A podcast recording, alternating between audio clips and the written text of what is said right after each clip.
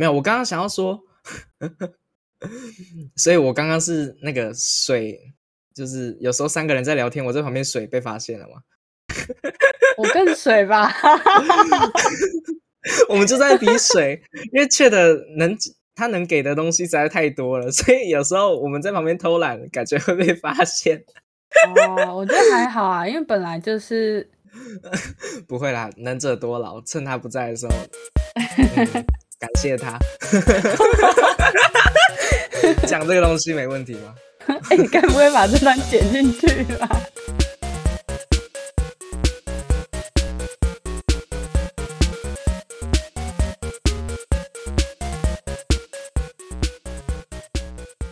？OK，欢迎回来游戏玩街，我是塔娜，我是西西。那个开始之前有一个比较沉痛的事情要报备，就是那个 Chat 确诊啦！哎，我们真的很衰哎！我们刚上次刚讲完，C C 刚感冒结束，然后就换 Chat 确诊。对啊，我们录的第二集我就重感冒。然后停了大概一周吧，然后结果现在才第四集嘛，确诊又确诊啦，哇，真的衰到爆了！所以这一次这一集只有我们两个。对，现在 Tana 非常紧张，然后我就是看笑话的一个角色，好过分哦，要帮忙输出哦。哎，我真的压力超大的。我准备了超级多东西要跟大家分享的，你放心好吗？你放心。反正就是。好啦，就是这样。然后我现在压力蛮大的，因为之前的缺的都是扮演的主 key 跟输出值，我们两个辅助现在在这边，我们要自己主持一个节目，真的哦，我的压力大到不行。他是主要的扛扛伤的战士，我我至少是 DPS 可以输出很多伤害，好不好？啊，好，CC 是 DPS，我我平常是负责插花的角色，所以我现在突然就要我当主 key 了。没有啦，不用压力大到不行。三个人录的话，本来就是会有谁对某个课题比较好，就会讲比较多啊，对吧？对啊，这么说也没错。看一下上次的留言好了，就是在等准备的期间，又有新的留言了。哎，超赞的！我们上次才说刚录三集就有三个留言，结果马上又有新的留言了。对啊，而且这次不是花钱买的工读生哦。不再是纯吹捧了，而且是真的有跟我们一起就给一些心得的，还不错。对，认真有讨论的，觉得超赞，我超喜欢这种留言。对对，他是匿名的，然后他说我有对于 MMO 副本的感触，之前入坑一款营运许久的 MMO，等级拉高之后也加入了工会。当工会大佬们问要不要刷副本的时候，我还特地去查，就是他有做好功课了。然后就大佬进场之后，全部贴王输出到王死掉，完全没有体验到攻略的感觉。这个是他退坑的点。然后他说，他觉得 MMO 的重点之一就是副本攻略。当新手与老玩家，嗯，练度拉得太开，应该是指玩家们之间的那个差距拉得太大，新手的成长期就会越来越长，能体会到副本乐趣的时间也被挪后，导致中期的回馈感太低。这应该是 MMO 的原罪。对啊，对于这点的话，其实我近期在玩另一个。线上合作游戏的时候，也是同样有感觉。就是，呃，第一点是新手与老玩家的练度拉太开，新手成长期会越来越长。也就是，呃，这个游戏营运一段时间之后，它的主线剧情肯定是会不停的增加。那当新手在后面进去的时候，的确是会感受到，怎么主线永远都打不完，我永远都追不到我朋友。的那种感觉。那第二点的话，就是近期我在玩的呃线上合作游戏是，我是跟我弟现在玩，就是我们的科技开发了，已经都到第三阶段的时候，我另一个朋友发现我在玩这款游戏，然后他想要加入的时候，我反而会觉得说，嗯，你还是跟别的人开始好了，因为我怕他进来的时候，就是没有办法感受到前期开荒的那种感觉。就是他直接从那个比较繁华的时代开始的话，他就少了很多乐趣。我觉得这是 M M O 的一些缺点吧。这样子 C C 其实还蛮替人着想的，因为其实我之前也有同样的感觉，而且嗯，帮忙一起带着练等的人，他是比较不会去思考这些，他就想说哦，有人一起玩，那就比较开心嘛。所以我就直接说游戏好了，就是《爱尔之光》啊。打副本的时候，我们就很常就呃，我跟另外一个人在玩，然后他带着我们，然后他就拖着我们一群人，然后我们就像那种跟班小弟一样，然后跟在后面，然后帮忙他捡东西啊，然后就一直跟着屁股走这样。这样你会觉得好玩吗？嗯，应该不会有人觉得这样好玩吧？就是跟在后面捡捡东西的小跟班。对啊，就还蛮可惜的。而且我们那时候玩 V Rising，其实我玩到后面也有一点这种感觉。哦，其实我那时候没有感受到 你的那种沉浸感没有那么强哎，因为人太多了吧，可能就也是很容易漏掉。好了，反正 V Rising 也有给我同样的感觉。我觉得这个问题感觉是蛮多游戏的困扰，而且。其实蛮难解决的。你要说真的有解法的话，可能就是老手练小号，然后带着新人一起重新体验过一次。嗯，对，这样子的游戏感受的确是会比较完整一点啦。就对新人来说，嗯，对啊。好，那留言就到这边。嗯，也是线上，就最近啊，大家很熟悉的呃一三展。就是游戏最大的盛事，它有点像是游戏界的奥斯卡的 这个展览。哎，是是一三吗？我是讲错了？你没讲错啊？为什么要偷笑啊？对啦，一三一三，可是，一三今年停办。嗯，对，很可惜的一件事情。然后同样也是线上啊，最近啊，原本都是线下参加一三，去听各大厂商的游戏发布。那现在呢？嗯，游戏的发布会其实慢慢的都转到了线上，像是 Live 啊，或者是这次的 Summer Game Fest。其实这一次也不止 Summer Game Fest 啊，就是 Steam 他们帮我们统整了一个东西，叫做夏日的节庆。然后它里面包括了很多的展览，例如像前面讲到的 Summer Game Fest，然后 IGN 自己也有一个。嗯，就是这个是由各大不同厂商。嗯，举办的一些游戏发布会，那也有就是厂商集结起来一起发布的一些实况活动。没错，没错。呃，像这一次的，它是夏日游戏新讯，上面是这样写的。然后它里面有 IGN 的那个 Summer of Game 二零二二，然后还有 Future Game Show 啊，然后再即将登场的还有像 Xbox 的展览会，然后 PC Gamer 的 PC Gaming Show。然后跟卡普空的 showcase 就这几个这样子，对，超多。其实我不是非常的了解这件事情，就是他的那个游戏的各大发表会也太多了吧？就是我完全没有办法，就是分清哪个活动是哪个活动，然后他们又在做什么。就其实也是最近。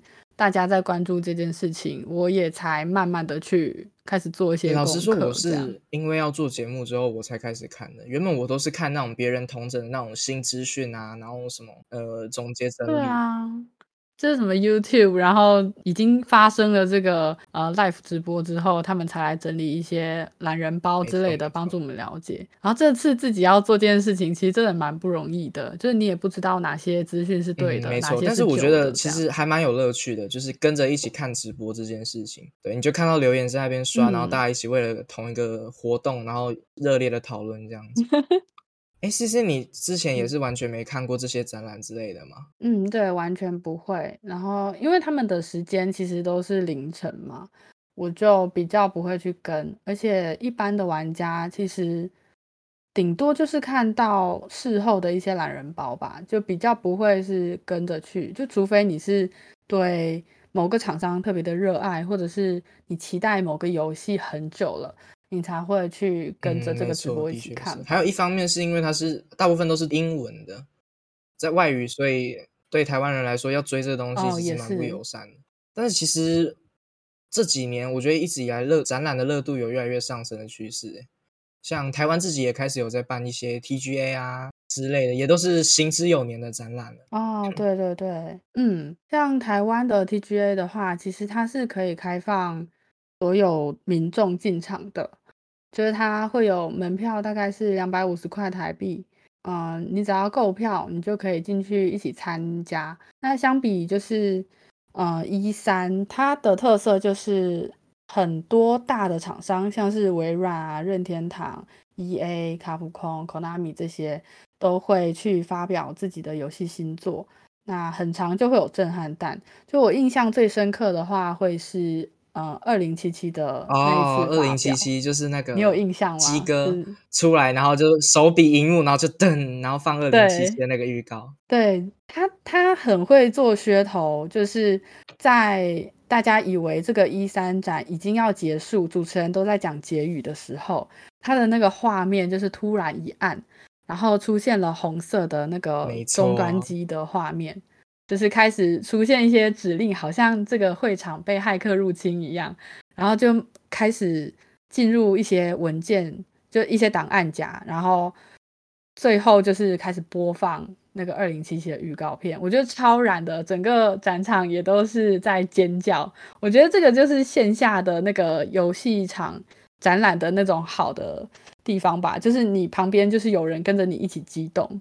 哎，所以 C C 你有参加过那种台湾的展览？你有参加过吗？我有去过一次那个台北的电玩展，哦，真的哦，对我也是被没有参加过这种哎，你不是之前有去那个高雄的，也是电玩展？哦。这么说也是哎，那个是 放肆大赏，可是那一个展览它比较哦偏向是嗯学生或者是独立团队所做的，它比较像是一个面哦向厂商们去挖冰雪 去挖掘新人才的一个地方。啊、所以它对不会有一些大厂进去进驻这样。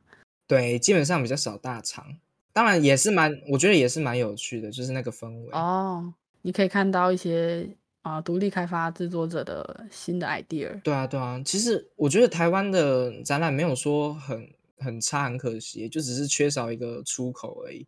像最近那个六探不是也说他们要组一个那个嘛？哦，对，其实我还蛮期待的。对啊，我对觉得有人愿意出来做这件事情的话，应该台湾，我觉得关注的焦点一定不会少。嗯，对哦。再说回那个参加台北国际展的感受，就是嗯、我觉得不一样的就是，一三我们只能在电脑荧幕前看嘛，但是台北嗯的、呃游戏展的话，就你实际去参加，你可以看到各大厂商的一些 cosplay 啊，或者是他们的造景。我其实那一次真的是有震惊到的，就是有人甚至做了一个二楼出来，就是他直接在展场里面建了一个小房子，我觉得非常的夸张。对对对，然后它的看板非常的高，就是你你可以感受到他们财力真的非常的雄厚。哦，哎，那你会不会觉得台北电玩展会有大家说的那种变成手游展的感觉吗？还好哎，我上次去其实也是蛮多，嗯、家机或者是 PC 的一些游戏，啊、就其实没有这么夸张对，是没有那么夸张。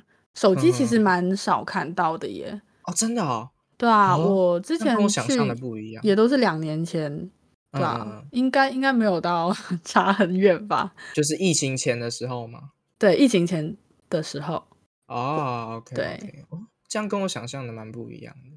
可能这几年变了，我也不知道。哦，有可能，因为毕竟最近也是最近的台湾独立游戏圈也是还是慢慢在又起来一点而已。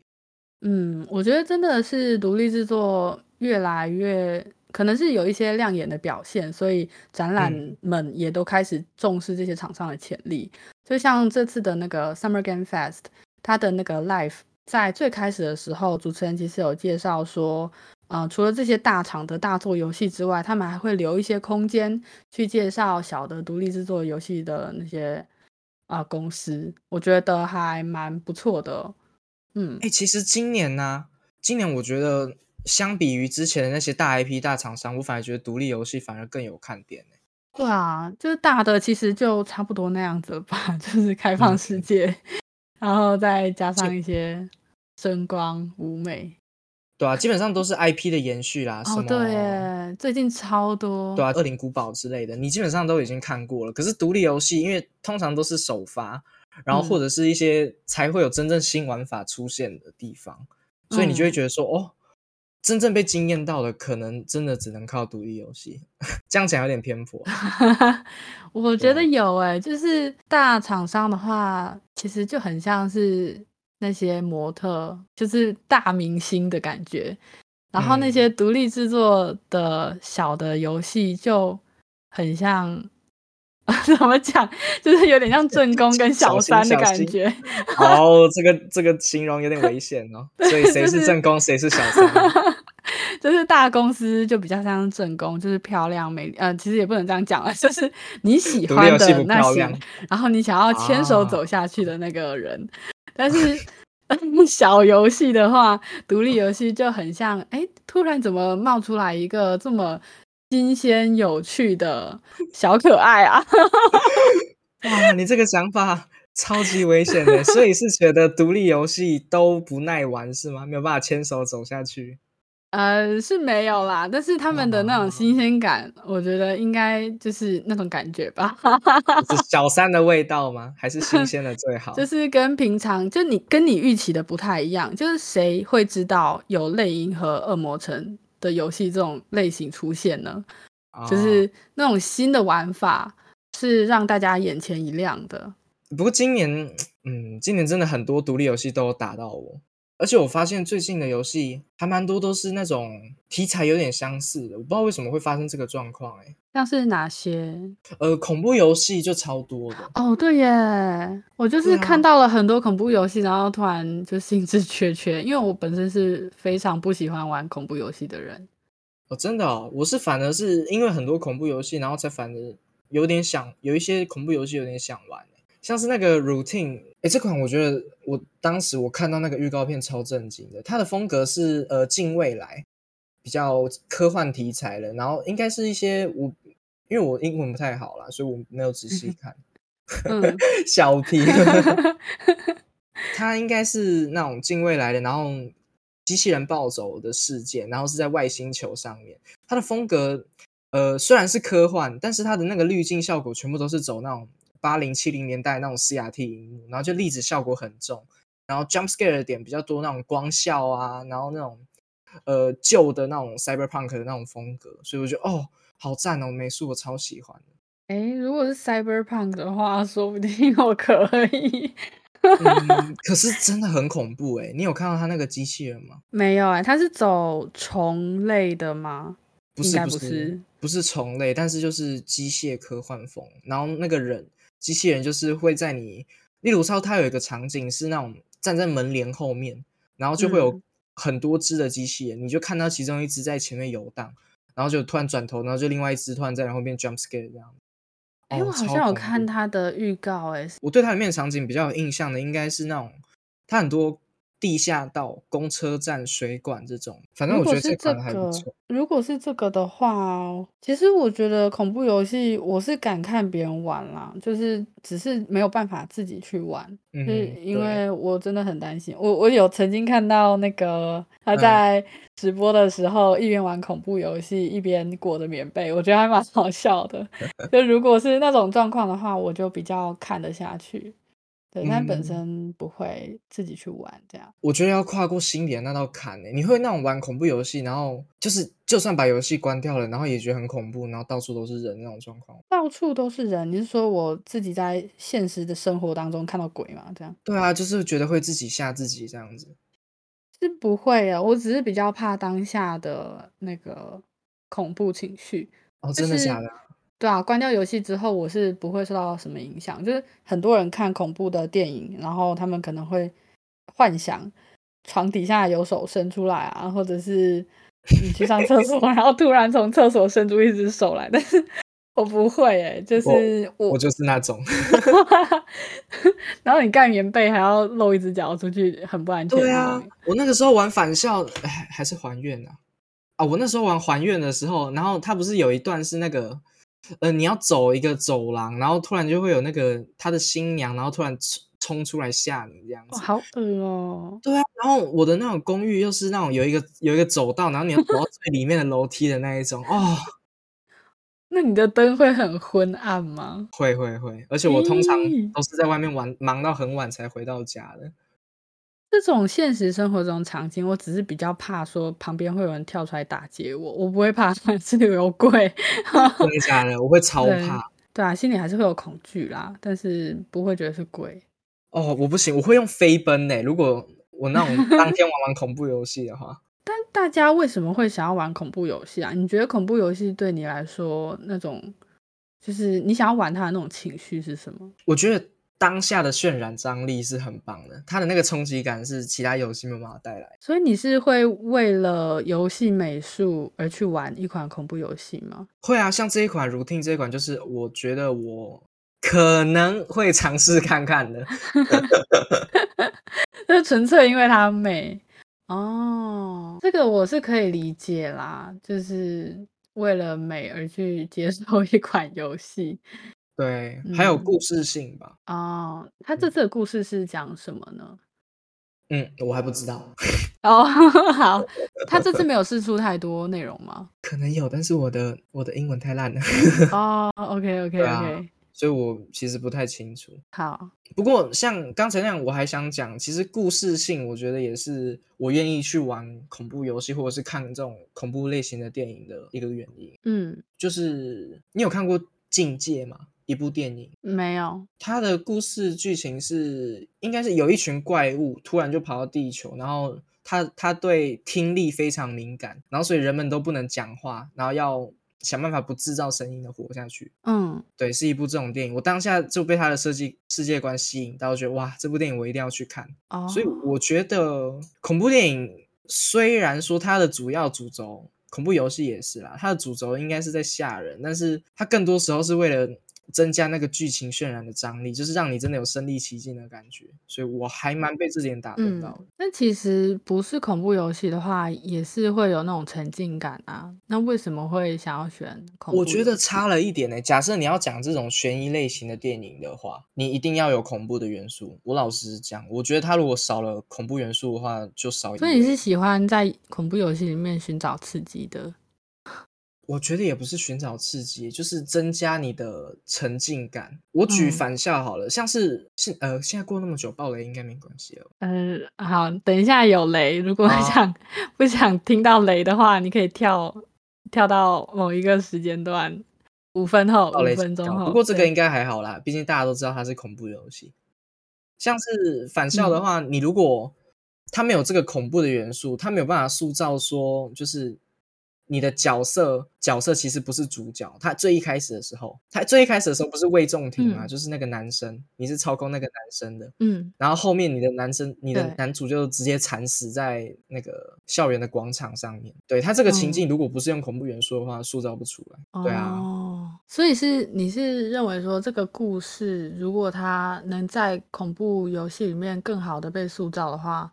就你就会愿意去玩是吗？就是你喜欢这个故事？我对，我觉得我是我是会强迫自己去玩的。对啊，对啊，就是自作自作孽嘛。但所以你的接受度其实还蛮广的耶，就是不会因为害怕然后就不去玩。我觉得是倒过来啊，我觉得我的接受度。我对恐怖游戏的接受度非常低，但是我会愿意为了我想了解这个游戏，我想玩这个，体验到这个故事，所以我会强迫自己去玩，应该这样子讲。嗯，好，那你这次还有想要再玩哪一些吗？就是对哪些比较期有一个那个找一下。像这款夜莺，你有看到吗？嗯，有，我有看到它的美术非常的好。对啊，这款也是我蛮愿意去尝试的。它虽然没有到真的恐怖游戏啊，但是也是偏那种黑暗元素的，然后里面会有一些奇怪的怪物。哎。这款是生存游戏，感觉我有看到它有点像是瓦尔海姆或者是阴森的那种，呃，你可以在游戏里面建一个基地的那种感觉。那它的它也是恐怖类型的游戏吗？我觉得可能不到恐怖，但是就是比较偏阴森的风格的。哦，对，至少我那时候看预告片的时候有这种感觉。但目前我看他的试出画面，我觉得还是蛮能接受的，就可能他给人家的恐怖氛围没有那么的强吧。所以它不会制造那种惊悚的感觉，它只是怪怪物长得有点丑这样。哎，这款我觉得超厉害的，它是我近期看到第一个把三 A 的品质拿来做生存游戏的第一款。你不会这样觉得吗？因为一直以来的三那个生存类游戏都是比较偏向独立厂家或者是比较走二 A 的那种品质，然后这款应该是我第一个看到画质这么高清，然后又那个。对我来说，嗯，PC 就主机上面的好像应该。画质都不错吧。那其实我对画质没有那么的啊，真的吗？就是要求。我嗯，我是觉得对这样子是不是代表生存游戏其实也是慢慢的该怎么讲呢？登上主流的台面吗？或者是登上大厂的台面？嗯，那你觉得，哎，像之前的阴森这些，他们都不是三对啊对啊，大不是啊，像阴森 EA 了这么久，他绝对没有本钱说自己是啊大啊。作，这样子讲也怪怪的。哦，那的确是诶，因为就我一直以为英森它是一个很大的厂商开的，就是哦，其实我不知道的。阴森的开发厂是谁啊，不过这一款游戏出来之后，的确有这种趋势，就是生存游戏的量体有慢慢变大的感觉，对吧、然后它也融合了很多那种嗯，卡牌元素啊，中世纪奇幻，然后还有一些嗯，反正蛮多的啦。生存游戏该有的它都有了，然后又非常的高品质，所以应该大家都可以期待一下。还有什么其他游戏嗯，吗？好，我个人比较期待的，我嗯，准备了两款。第一个的话是《黑街圣徒》哦，（Saints Row），就是它其实是，对啊，它是犯罪嗯，类的游戏。嗯，有人说它是呃更加荒谬的 GTA，对，就它的关键字就是色情、暴力、毒品、犯罪。就我为什么会对这款游戏感兴趣呢？我我想要犯罪吗？当然不是。对，就是它这款游戏其实还蛮早推出的，是在两千零六年就推出。然后它风格为什么会说是比较荒诞版的 GTA 呢？就是 GTA 它其实虽然是犯罪，但是它的一些角色的行为模式其实还是比较偏呃生活的，就是还蛮正常的，就是正常的 犯罪。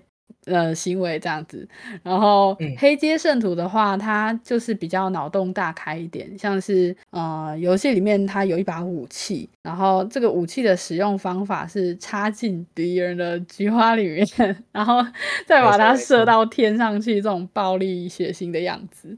然后这个还是还因为就是太色情或者就是太暴力，然后被澳洲的游戏分级制度拼成 RC，就是拒绝拒绝分类这个，哦对啊，我好啊，像有印象，对，然后因为其实我有玩过四代，嗯，好像就是因我觉得它四代，比较像死亡死亡复苏吧。如果要拿一个游戏类型来比较的话，我觉得它比较像。像我所期待的二零七七耶，哦，哎，这样子这么一讲，还蛮蛮像的欸，很多那种？黑色幽默啊，然后一嗯，些就是你讲一些黑暗面的东西，就是主角的态度是一个不管这个世界怎么想，我就是要这样。然后他又嗯，有一些呃意志改造的那种感觉。那，虽然它这一款呃黑街圣徒它不是近未来，就是不是那种乌托邦，然后又是 cyberpunk 的那种世界氛围，但是它的它这次有加入一个呃捏脸的系统，叫 Boss Factory，然后你就是有点像是模拟人生。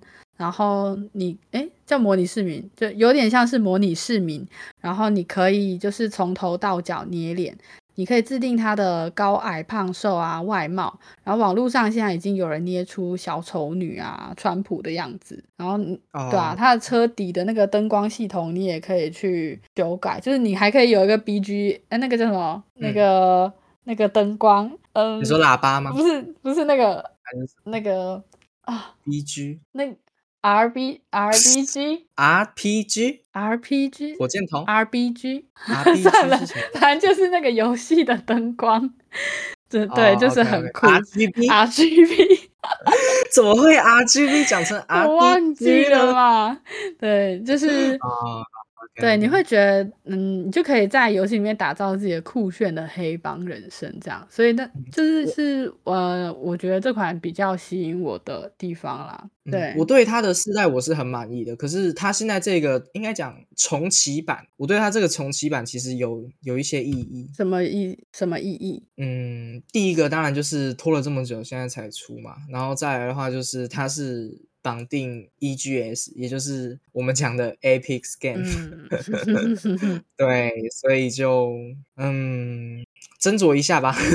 啊，好吧，对啊，搞不好它后面会上 Steam 版啦。我我自己的话，我是会比较期待，因为这种游戏的话，它的优点一定就是要用 PC 玩才可以看得到嘛。你是说 mod 的部分吗？多人的部分，哦，多人。对，哦，的确，因为我之前玩 GTA 的时候，就是没有办法多人，就是我是用嗯 PS4 买的，然后如果你要多人的话，你就是需要再买那个 PS Plus。对啊，而且通常也都是 PC 版比较多人一起玩嘛，嗯，所以可能要我不知道哎、自己再看一下吧。我可能也会再等一下、欸，就是嗯我有点担心，因为虽然它是跟 GTA 很像，可是它的名气并没有 GTA 大，所以我在想，是不是因为某些原因，所以它才没有那么红呢？我觉得不会，他没有这么红的原因，可能只是因为他太没有底线了。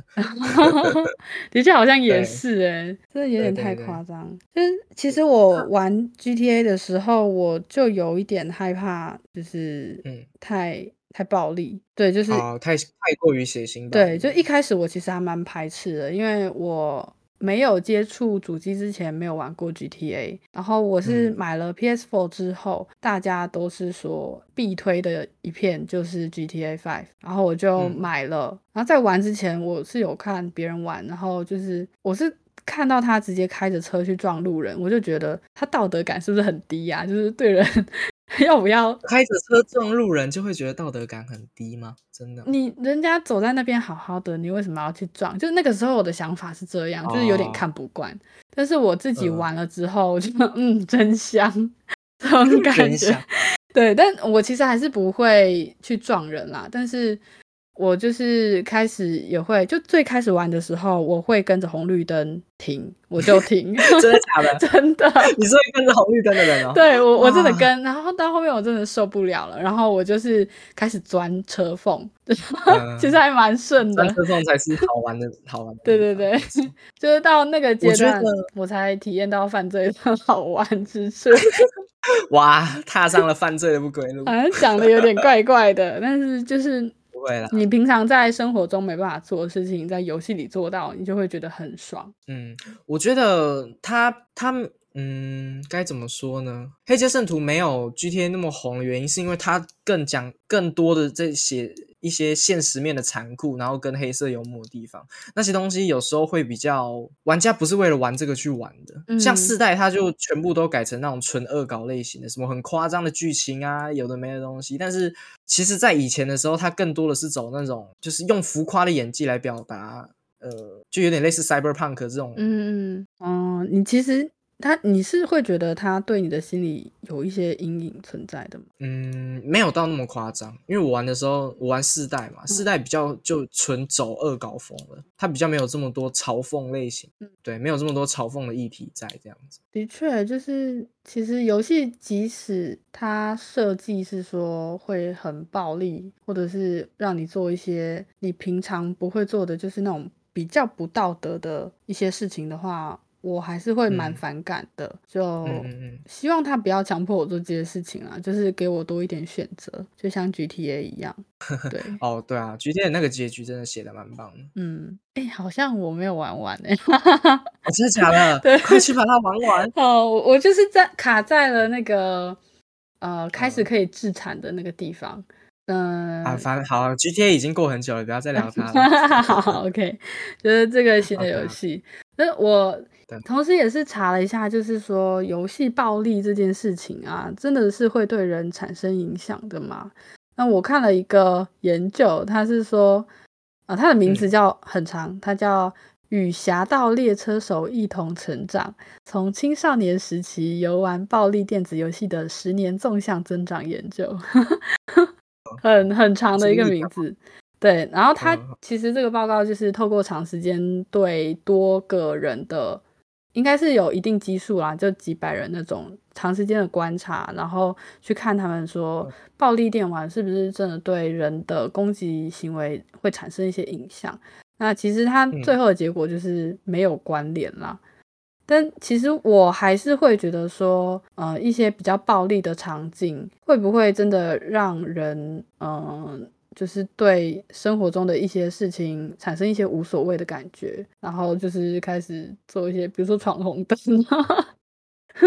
那我其实我觉得是有可能的，是吗但是这个的大前提是建立在你自己会不会本身会不会就去做这件事情。啊，我是不对这个会啦。这个这个问题其实蛮大的，我觉得我们可以开一节讨论。哦，对啊，如果大家想听，我现在先讲一下我那个时候有跟别人讨论过的结论。嗯嗯嗯，就是我觉得一个人玩玩这种类型的游戏啊，他它的差异性应该是在于说，你这个人是在什么状况下去玩这个游戏？是你本身就会去做这种事情，还是是因为你做了这件事情，然后你玩了这个游戏，所以你去做这种事情？基本上，我觉得啦，应该不会有人是后者，嗯一定是那个人他呃自己本身就有一些比较偏差性的行为或想法，然后他在接触了这个东西之后，学习到里面的方法，哦，学习到方法是有可能的，但是我觉得要说因为这件事情而跟改变了你的心态的话，我觉得是比较游戏难比较难去做到的一件事情。这游戏不太可能去改变一个人的原则，但是它有可能提供一些想要犯罪的这些潜在者一些方式。管道这样子，没错没错，哦我觉得你讲的蛮有道理的耶。是吧 对？当时可是讨论了很久，嗯，你是跟朋友讨论的吗？对啊，跟朋友讨论，而且是我嗯是跟比较没有玩这种类型的游戏的朋友讨论。嗯，这的确是一个蛮理性的想法，嗯，之后我们可以 等 Chat 回来之后，我我们再找觉得蛮有。趣的，可以再讨论看看。这样还有其他期待的游戏吗？我还有一款是街猫，我不确定它中文翻译是什么，它的英文是叫 Stray，就是街猫的意嗯思。然后它背后的故事，就它其实不是这次，哎，它不是这次那个 Summer Game Fest 要推出的，对，它嗯是在 Steam 或者是呃 PS4、PS5 上面有发售，但是是在七月二十的时候才会开始贩售。没错，嗯然后这款的话，嗯，是由法国独立开发呃游戏开发团队 Blue Twelve 工作室呃制作的。然后你将会在游戏里面扮演一只流浪猫，然后在机器人居住的一个赛博朋克城市里找寻走散的家人。然后这个其实我一开始是没有兴趣的，因为我之前有看了不少画风类似的那种解谜类游戏，但是这些游戏其实游戏性都没有到很好，我觉得就是它画面非常精美，可是你玩下去的时候，可能它的暗示会非常的明显，就是你可以操作那些空间不大，然后或者是、哦对，你就只有几个东西可以点这种感觉。然后就有点像是嗯在看剧情小说，而不是在玩游戏，我就比较没有那么喜欢。对，所以我其实一开始是抱我比较存疑的态度的，但是我嗯看了他的游戏预告之后，我觉得非常的好，我要买。对，就是非常好游戏。对，就是看预告的感觉，就是这个团队里面开发者肯定有养猫，就他的 每个动作，对你也看了吧，就是非常的精细，就是它猫咪的那些走路啊、小跑步的那种猫耳的抖动感，或者是它猫咪躺下的顺序是先站好，然后它的后脚先趴，先先起来，先后先没有，它要坐下去，就是它后脚是哦先、坐下去对对先躺下去以后，它的上前肢才慢慢的就是趴在地上，就是它这些小细节都做得非常的好。然后嗯。我其实有点带入我们家猫咪，就是我有养两只猫，我也有一点哎、对，就 是我我会带入，就是啊，好像在玩，就是以我猫咪的角度去看这个世界的感觉。然后其实有几个片段我还蛮想哭的，就是我看到就是比较末日，然后这只猫在流浪那种感觉，我就会想说，那如果我的猫猫它没有被我领养，现在还在流浪的样子，是不是就是这个样子？就我有哦点担心，我买了完了我会想要哭。其实有一点不想买，但是后来我还是就是给它刷下去，因为我觉得它这个美术真的是做的太细致了。就即便我不玩，我觉得它不好玩等等的，我还是愿意抖内这个四百三十一元 给他。真的真的。对你看到的感我觉得这款游戏，对我觉得我我不知道该怎么说哎、我自己也是一个有养猫人，虽然说我的情绪起伏没有这么像 CC 这么的高，但是我当时看到我也是蛮震惊。嗯，就是他对猫咪的捕捉真的是达到一个上限，像是猫咪那种舔毛啊什么东西的，你有看到那一段吗？有就是猫啊咪在猫猫在雨中，然后舔自己的哦肚子，好可怜的。超级可，我是觉得可爱啊。我没有想到可怜的地方但是有一段我的确有被打到，有觉得有感触到，就是它不是猫猫走在那个日式风格的那种近未来的那种大街上嘛，对，然后行人看到他之后，就是全部都是慌张的逃开的那种感觉。现实世界里面，行人应该是不会逃开吧，都是往前去摸它。可能是不会有啦，但是就是可能会，就是会让我觉得说，哦，这个故事可能会有一些其他的比较更深的寓意，或者是他想表达的东西。我觉得写的，哦哟，好像还不错。真的，我觉得对，而且他的风格，嗯，对对，而且我觉得他的美术也超棒，嗯，他的那个日式的那个东西都形容超，就那灯光，机器人，对啊，他的机器人还有戴那个那个日本武士的小帽子，就是跟猫猫对话的师傅，好可爱 呀。对啊，反正这款游戏我应该我一定会玩啦，我之后应该会从那个 PS Plus 去玩。嗯，我会买 PC 啦，就是因为现在 Steam 上面有十趴的优惠，我好像在做广告，但其实没有。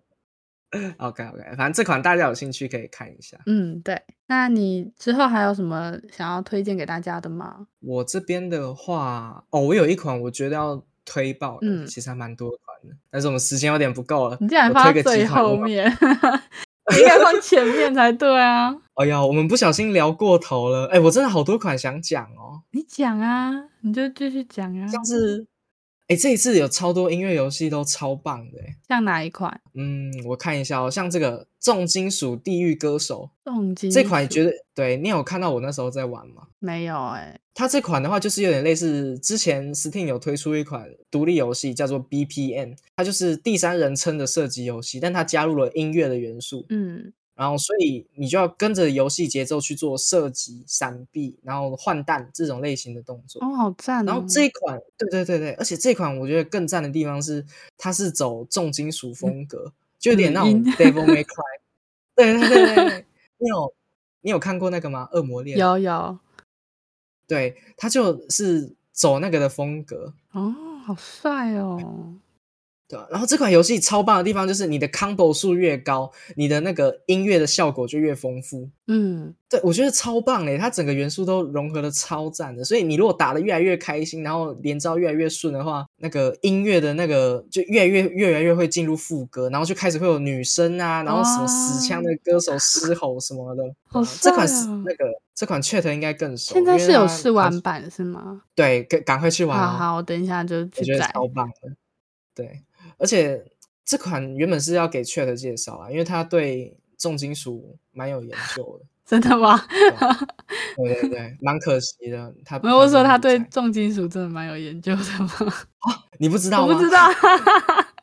超他超喜欢那个，超喜欢重金属。我以为他只是喜欢节奏音乐游戏。哈，他没有，他是节奏音乐游戏苦手，但是很喜欢重金属乐。哇，我不知道这件事情哎。不知道吧？他跟他跟讲出 讲出，卡掉，等下准备。你可以放个反正这款的话，这款应该是我第一个期待的游戏哦。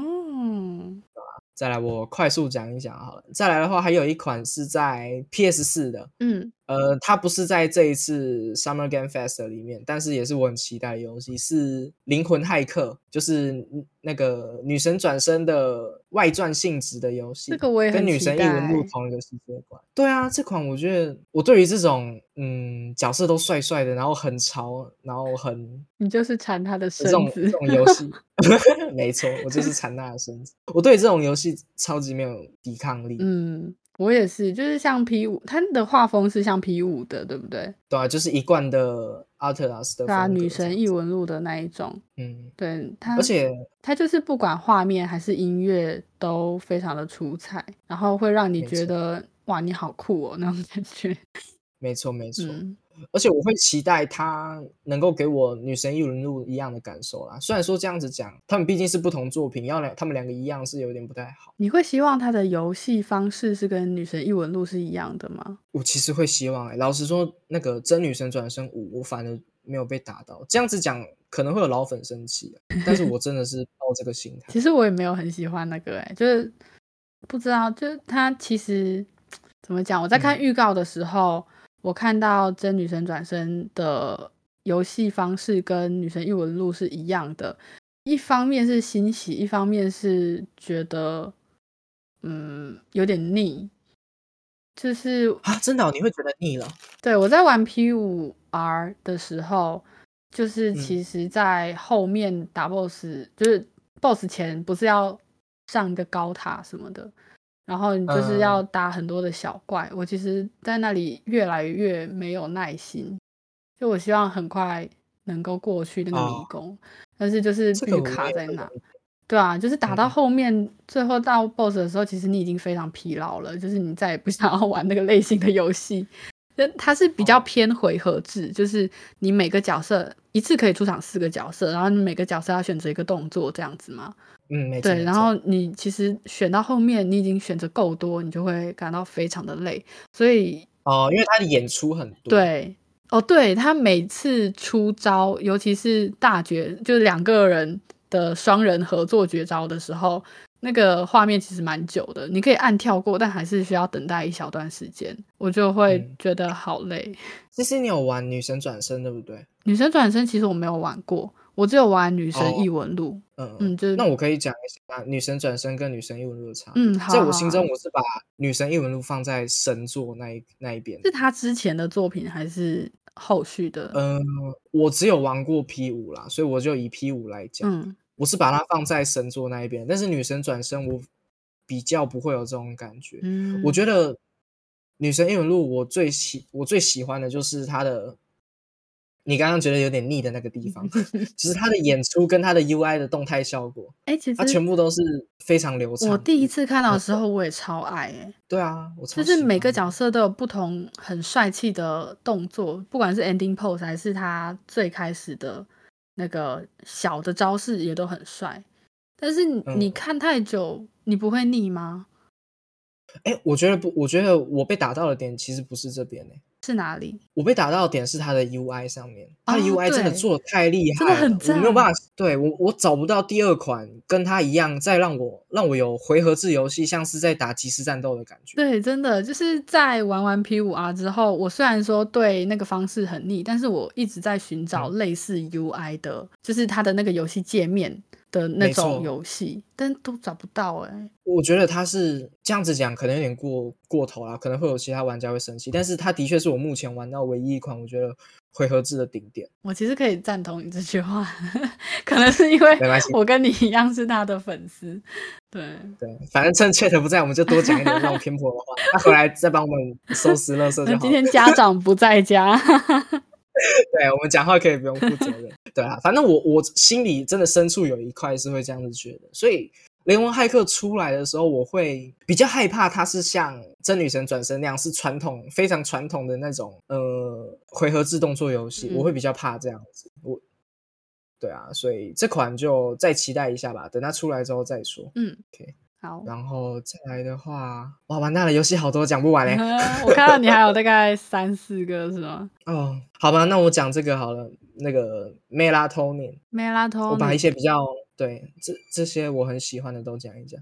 那 Tony 这款也是我好久没遇到我很喜欢的一个类别的音乐游戏。嗯，它这款的话，它有点像是以前的节奏天国，你有玩过吗？NDS 上的。有，它只呃，对，它就是呃，它不像是一般的那种音乐游戏，它比较多的是在情境上面。例如说，它的故事主角是一个男主嘛，然后你可能会需要参与他的呃上班啊，或者是他做梦的时候梦到的梦境，嗯然后睡前的行为等等的，他把这些行为。包覆成一个音，包装成一个音乐游戏。例如说，你如果睡觉滑 IG 滑那种社群动态，然后它可能就会有呃，你需要在一堆社群软体上面跳跃，然后去寻找想办法入睡，或者是你要烧掉一些某些对男主来说很重要的照片，然后他把烧照片这个行为做成音乐游戏。哦，对这款就真的，我觉得它的美术超级有打到我，而且我觉得它应该会是一个比较讲故事类型的音乐游戏。它看起来有点像是剧情类的游戏。对，我觉得应该会是剧情类，然后再加上它的这个叙事的故事剧情，可能会比较讲述现代人的一些文明病或者是遇到的困境之类的，我就觉得还不错。这款蛮值得推荐的，可嗯以，它的美术风格我感觉有点像 Florence，就是之前有一哦个情侣档的，它是嗯、呃就是讲述情侣的一个故事的一个游戏，就还嗯蛮清新的小画那个画风的感觉。对我最我对于这种美术很好的游戏没有 没有抵抗，其实我也再加上它是音乐游 戏，对啊，我觉得超棒的啊！完了，游戏太多，对，你可以好，吧，我觉得我再讲最后一个好了，好然后剩下的我把它放在资讯栏，然后让大家有有兴趣的可以再自己去看一下。嗯啊，最后一个的话就是这个 Neon White 这款是韩国出品的 roguelite 类型的，嗯，三 D 平台调阅游戏，应该可以这样子说。嗯然后它主打的呢是你的你游戏中的使命是消灭天堂里的恶魔，你将化身为来自地狱的刺客 White，与其他的屠魔者争夺永居天堂的一线机会。哇，听起来超中二的，直接被打中。我看他的画风就跟 P 五很像啊，你真的喜欢类型差不多。对啊，我对这个这种类型的同样没有抵抗力。嗯，其实它看起来 UI 也是蛮棒的，就很像 P 五的感觉。而且特别的地方是，它的那个角色技能跟攻击属性都是透过卡牌组成，所以你的游戏的右下角就会一直有一堆卡牌，然后你要在这些卡牌里面选择你要的能力，然后在呃对应的敌人上面使出对应的能力，然后在情境里面选择这样子。我觉得哦，感觉还蛮棒的哦。最近越来越多这种融合卡牌 roguelite，然后又有有即时战斗的方式，我还蛮喜欢。哦不知道这款游戏做的怎样，因为我之前有玩过另一个，呃，它是掷骰子，然后也是同样一边即时战斗一边有卡牌出现，但那个时候我会觉得非常慌张，因为嗯。玩卡牌的时候，一般你都会思考很久嘛，就是想说要用什么样的 combo 哦去把对方给就是杀掉。但是这一款的话就，我玩的那一款啦，就是让我有一个很焦虑的情绪，就是嗯，敌人在打你，但是你还要再去思考说啊，这个卡牌它的那个这个地方属用掉是什么？可惜，这样子之类的。对，或者是它是给我带来什么 buff？因为我在玩的时候，最开始你其实对每一张牌是不熟悉的，嗯嗯嗯。那你就会开始非常的焦虑，就不确定这款游戏会不会也是一样的感觉。难度的平衡性的确是这种类型游戏蛮需要思考的一个点，就可能要再观察看看吧。目前我看到的预告，嗯我是觉得可能的确会有你讲的那些问题，就还要再观察，看因为它现在试出的东西也没有到很多。对，没错，好吧，那就就这样了。就这集抱歉让大家听。其实我觉得为什么要这集讲的很好哎、歉我觉得是我自己，我觉得我讲的没有到非常没有，你要对自己有信心。真的吗？嗯，其实你介绍的也都非常的好啊，就是这些游戏，我们现在走这不 种知道。我们现在走这就是种商业互吹吗？哎呦，好啦，那、嗯，好啦，每个人都有不同的风格，OK，大家说是不是 c h a 讲的好不好？特德那时候还 跟我说说，哦，我觉得我自己讲的很不好什么的。我想说，哎，我可能讲错名字，我要说他那讲的好不好？白痴，要吹人还吹错边，哎呦，嗯，好啦好啦，大家有什么想要玩的，也可以就是跟我们开头讲的那一位一样，就是留言给我们。对我们很需要种类下。型，大家可以对我很喜欢这种讨论的留言。没错没错，真的很感谢。好，然后还有什么那有纠错的还是什么的，都可以跟我们说。也不是欢迎，是希望大家可以跟我们说。是的，没错，好啦，就这样，那大家期待下一集 Chat 回来吧。哎呀，好累哦。不会啦。好啊，那大家就拜拜喽。拜拜。